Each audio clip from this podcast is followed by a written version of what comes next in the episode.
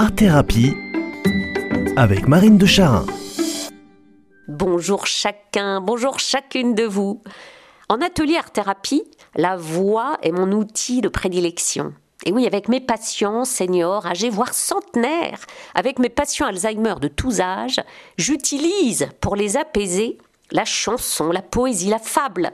Donc, nécessairement, j'utilise ma propre voix, ma voix comme outil, comme biais pour éveiller, stimuler et détendre la leur, réveiller leur voix, les aider à retrouver dans cette pratique vocale, aussi menue et fragile qu'elle soit, une détente du corps, de la tête et du cœur, un apaisement physique et psychique.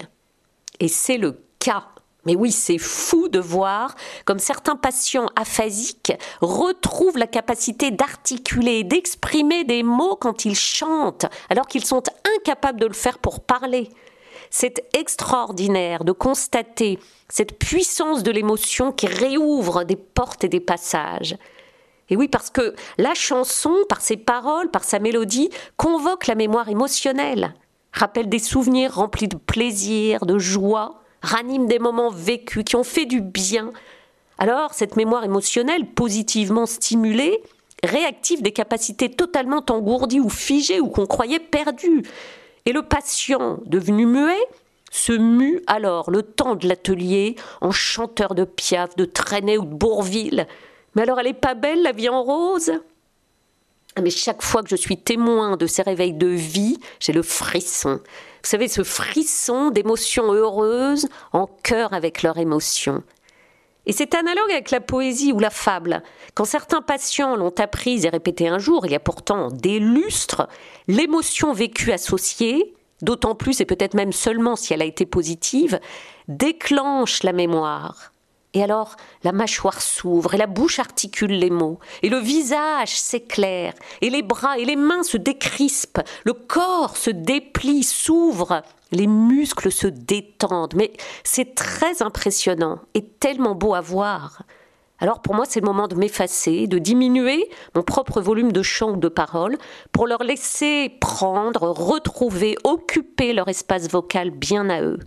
Alors oui, je veille à rester présente et soutenante, et je les écoute dérouler les périples de Perrette et de son potolet, du cancre de Prévert ou du grand-père de Victor Hugo, et c'est vibrant.